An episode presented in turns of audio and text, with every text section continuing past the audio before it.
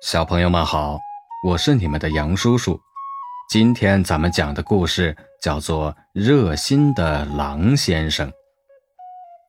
这一天，狼先生家装了一部电话，他可高兴了，因为有了电话，他就可以随时和小动物们联系了。现在，他就想给好朋友打电话，翻开电话号码本。里面密密麻麻地记载了好多的电话，有松鼠的，有大熊的，还有很多很多。他觉得实在是太有趣了。狼先生想，我先和松树先生打个电话吧，看看他在做什么。于是他拨通了松树先生家的电话，电话号码是二三二三二。电话接通了，松树的声音好像是从地底下钻出来似的。呃，天气好冷啊，你能来陪我说说话吗？狼先生问。好啊，我怎么样才能找到你？呃，我是森林里最高的松树。松树先生回答说。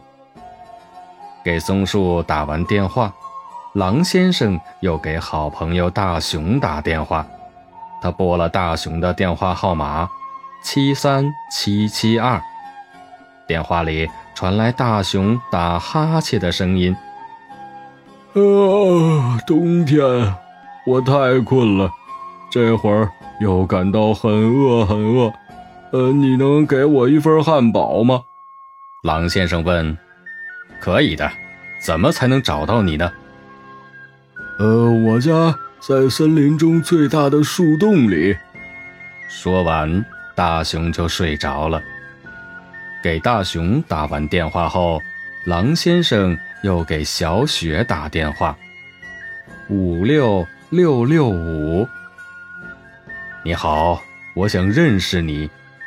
大狼温柔地说：“我很想要一副雪板，你能给我送来吗？”小雪回答说道：“大狼问，可以的，怎样才能找到你呢？”我住在冰冻的河面上。”小雪说。狼先生想起来，森林有一条结了冰的小河。小朋友们，今天的故事我们先讲到这儿，明天咱们接着讲。